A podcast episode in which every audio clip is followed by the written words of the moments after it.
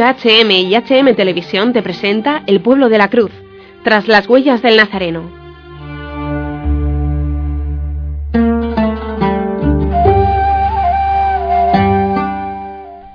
Nos habla la hermana María de Guadalupe Rodrigo, Instituto del Verbo Encarnado. Religiosa misionera testigo del conflicto en Siria desde su comunidad en Alepo.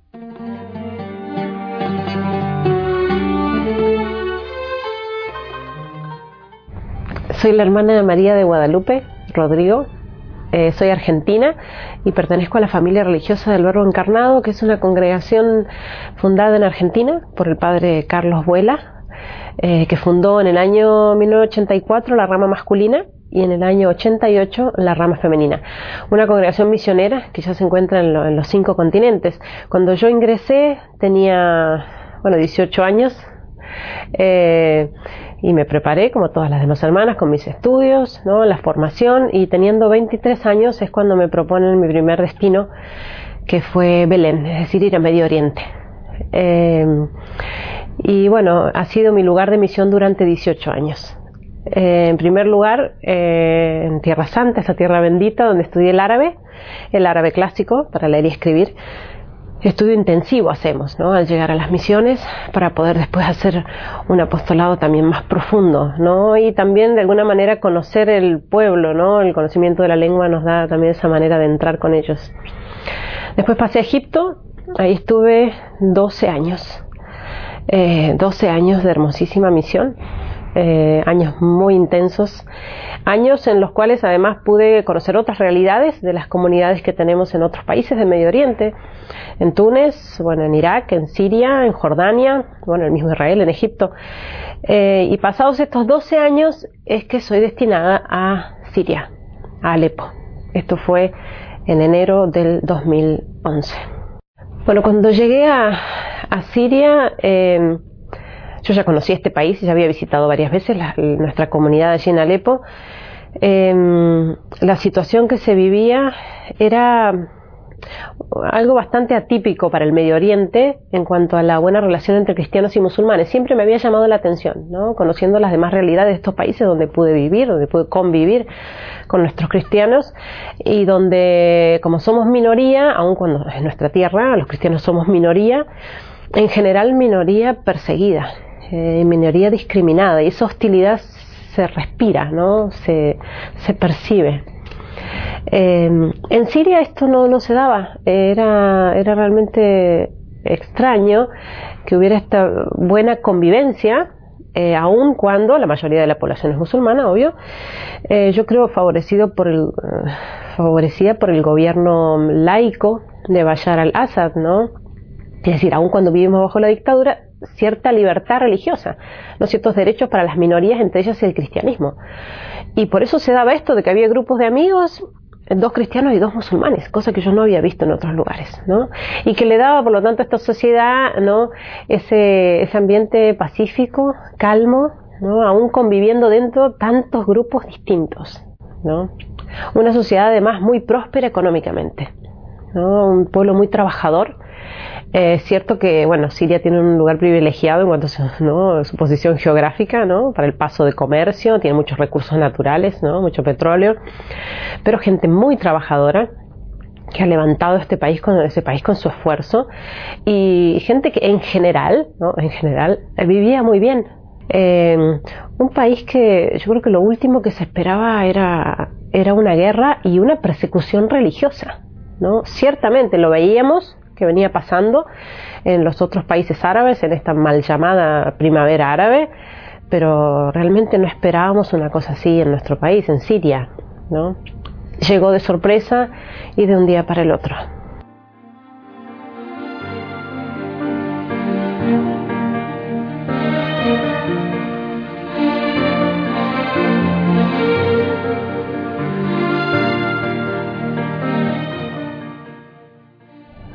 Eh, cuando esto empezó, em, empezaron a provocarse, a, producirse algunos disturbios en, eh, varios pueblos de Siria.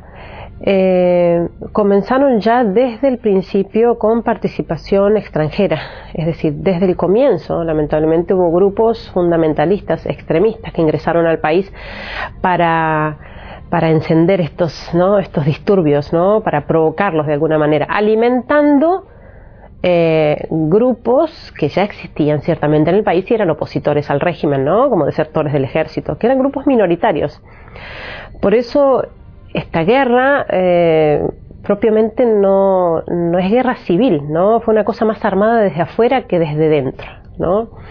Desde el comienzo, desde los primeros disturbios en estos pueblos eh, comenzaron al sur del país, hubo manifestaciones, actos terroristas, ¿no? Mucha violencia, eran grupos armados que venían de fuera, grupos extremistas, y ya había persecución abierta al cristianismo, desde los primeros disturbios cristianos descuartizados, en una bolsa de, basura en el contenedor con un cartel no tocar, es cristiano.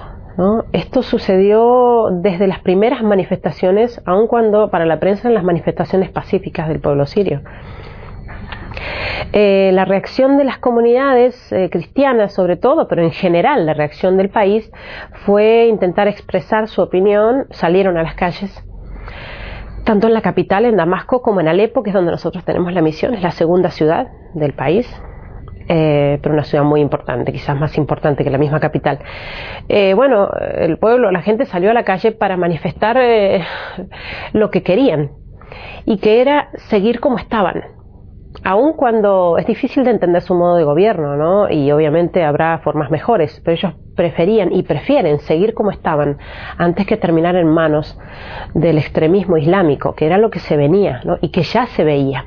¿no? Por lo tanto, la gente salió a las calles para apoyar a su presidente con cantos, con banderas, pero esas mismas imágenes eran tomadas por los medios internacionales, cadenas muy importantes de información, y comentadas eh, así eh, continúan las manifestaciones pacíficas del pueblo sirio que sale a la calle pidiendo a su presidente que se vaya. Es decir, lo contrario de lo que intentaban manifestar. Eh, ha sido esto muy doloroso para el pueblo sirio, ¿no? sobre todo eh, para la comunidad cristiana. La comunidad cristiana se veía especialmente protegida por el régimen y obviamente que ahora es la primera perjudicada. Porque la comunidad cristiana está siendo atacada directamente. Y por eso uno de los grandes sufrimientos para ellos es este abandono de Occidente, este silencio cómplice, como lo llama el Papa Francisco, y que cuando han intentado alzar su voz, se ha entendido exactamente o se ha usado, se ha manipulado para hacer entender otra cosa. Yo creo que son pueblos distintos de los nuestros, con otra mentalidad, con otra cultura, otra idiosincrasia, ¿no? Y que ciertamente tienen derecho a su soberanía, ¿no? Aun cuando para nosotros como occidentales sea difícil de entender, no podemos juzgar eh, con nuestros criterios a estos pueblos.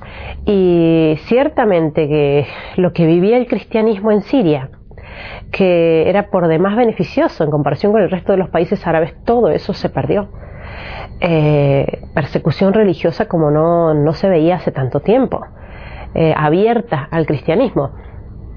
También es cierto que otros grupos religiosos están sufriendo esta persecución porque es acabar con los infieles, ¿no? según estos grupos fanáticos. Y bueno, dentro de, de esto entran en primer lugar los cristianos, ¿no? los primeros, y después otros grupos religiosos, incluso los mismos musulmanes en Siria, que eran más bien abiertos y tolerantes, de alguna manera también la están pasando mal.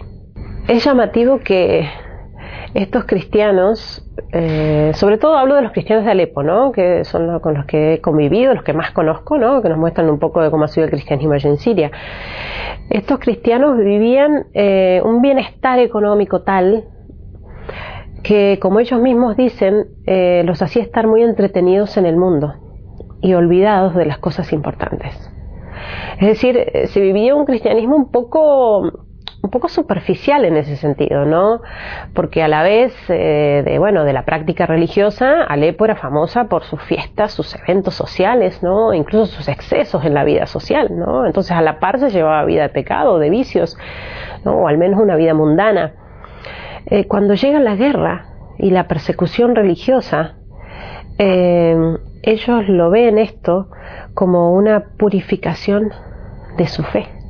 Ellos lo explican así, me decía un anciano de la parroquia, nosotros como cristianos estábamos necesitando esta purificación de nuestra fe.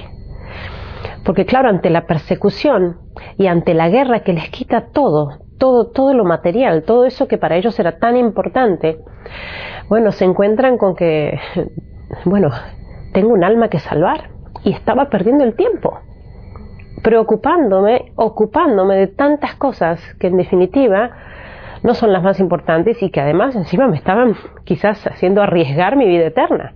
¿no? por el pecado. Y en ese sentido, eh, la persecución religiosa ha significado un fortalecimiento en su fe. Es impresionante. Yo personalmente, habrá casos, pero yo personalmente no conozco ningún caso de cristianos que debido a esto que están sufriendo hayan defeccionado de su fe o se haya debilitado su fe.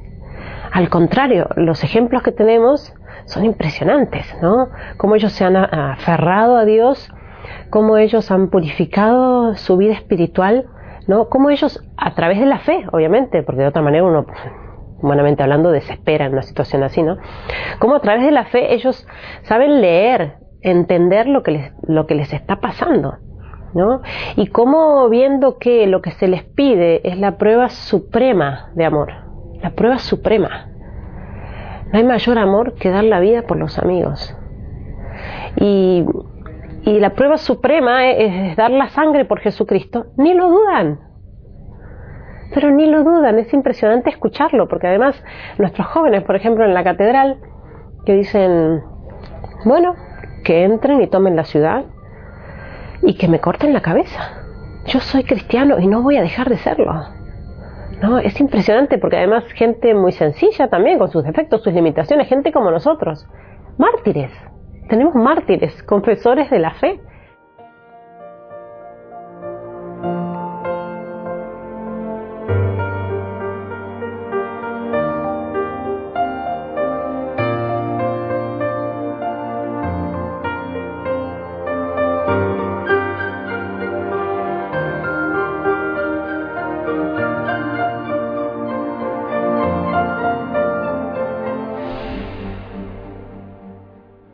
Hemos tenido contacto con muchas personas, muchas personas que, eh,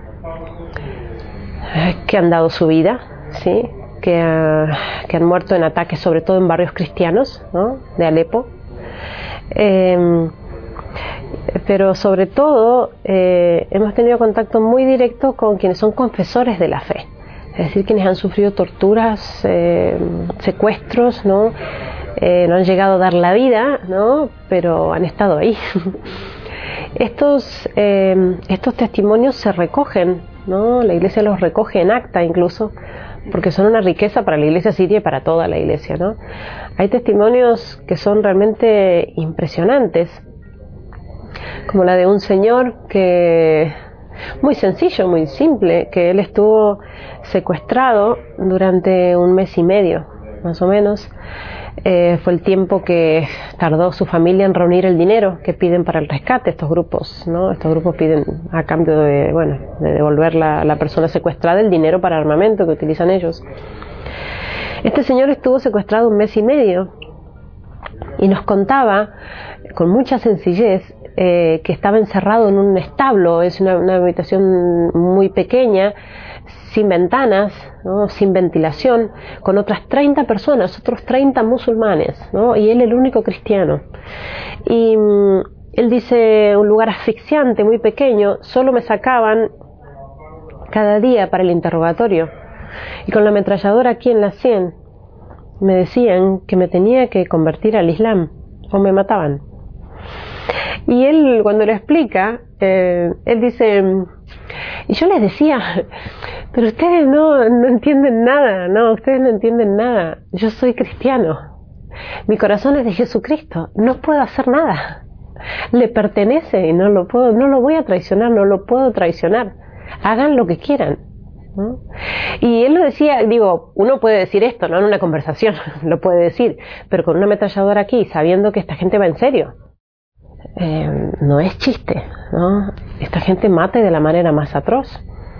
Y él contaba eso y dice, bueno, y me, presionaban y me golpeaban para que yo eh, aceptara convertirme. Y yo le decía, usted no, no puedo hacerlo, no, no. Y dice, ¿usted puede creer, hermana, que me encerraban de nuevo y al otro día me sacaban otra vez y me volvían a preguntar lo mismo? Pero esta gente no, esta gente no entiende. ¿No? O sea, para ellos no hay ni siquiera la posibilidad de decir, bueno, a lo mejor, quizás, ¿no? me da miedo, quizás, no. O sea, eh, digamos, ¿qué, ¿qué puede ser comparable a una eternidad feliz? ¿Qué puede ser comparable? O sea, renegar de Jesucristo y tener unos años más en este mundo, renegando de Jesucristo eh, a precio de la eternidad, jamás, jamás. Por eso ni se les pasa por la cabeza. Y este señor, este mismo señor, que estaba encerrado en ese establo tan pequeño, eh, con todas estas personas, es asmático, sufre de, ataques de asma y tuvo varios ataques de asma en ese encierro. Y él cuenta que en esos momentos en que se sentía morir, que ya no podía respirar, que tenía ataque de asma, dice, no sé de dónde sacaba fuerzas, me arrodillaba, rezaba y entraba aire. Dice, hermana, no me va a creer, pero entraba aire y yo me aliviaba realmente.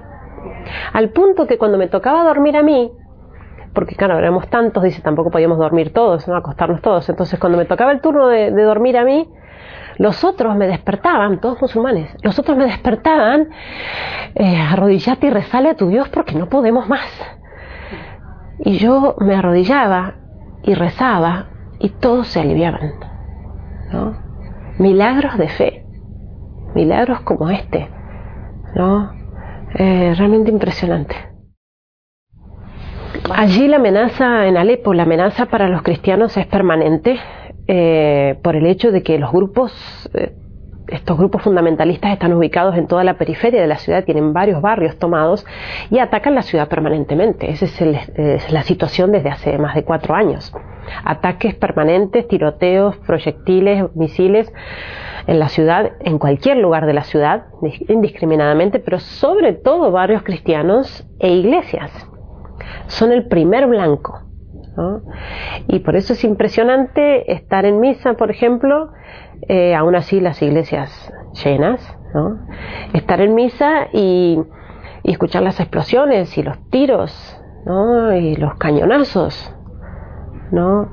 Eh, y sin embargo, verlos rezar así, verlos rezar hasta, hasta más que antes, en el sentido de que antes, bueno, quizás era un poco ir al cine, ¿no? De espectadores a la misa, bueno, ahí responder poco, cantar poco, ¿no? Pero ahora, ¿no? Con su libro en la mano, cantando a viva voz, ¿no? Como para decir, bueno, tapamos el ruido de las explosiones, sabiendo que podrían dar su vida ahí mismo, ¿no? Ellos dicen, ellos dicen, bueno, qué mejor, si nos encontrara la muerte en plena misa, qué mejor, ¿no? O sea, de ninguna manera dudan de seguir practicando su fe. Eh, en este sentido, a mí me ha, me ha causado mucho dolor con, esto sucedido en, París, ¿no? Del atentado. Eh, escuchar la reacción a veces en las noticias, decir, bueno, eh, que la gente está visitando menos las iglesias o que tiene miedo de visitar las iglesias. Yo, qué distinto. Qué distintos de nuestros cristianos allá. Para la época de fiestas, de Pascua, por ejemplo, y Navidad, las épocas fuertes, fiestas fuertes del cristianismo, es cuando más acentúan los ataques los fundamentalistas. Y lo anuncian, ¿eh? Eh recuerdo una de las Navidades que lo anunciaron incluso en las redes sociales, les vamos a mandar eh, misiles, vamos a, atacarlos con misiles pintados de rojo, porque se los manda Papá Noel. O sea, una cosa, una cosa terrible y, literalmente llueven los proyectiles, llueven en los barrios cristianos en época de fiestas y las iglesias siguen estando llenas.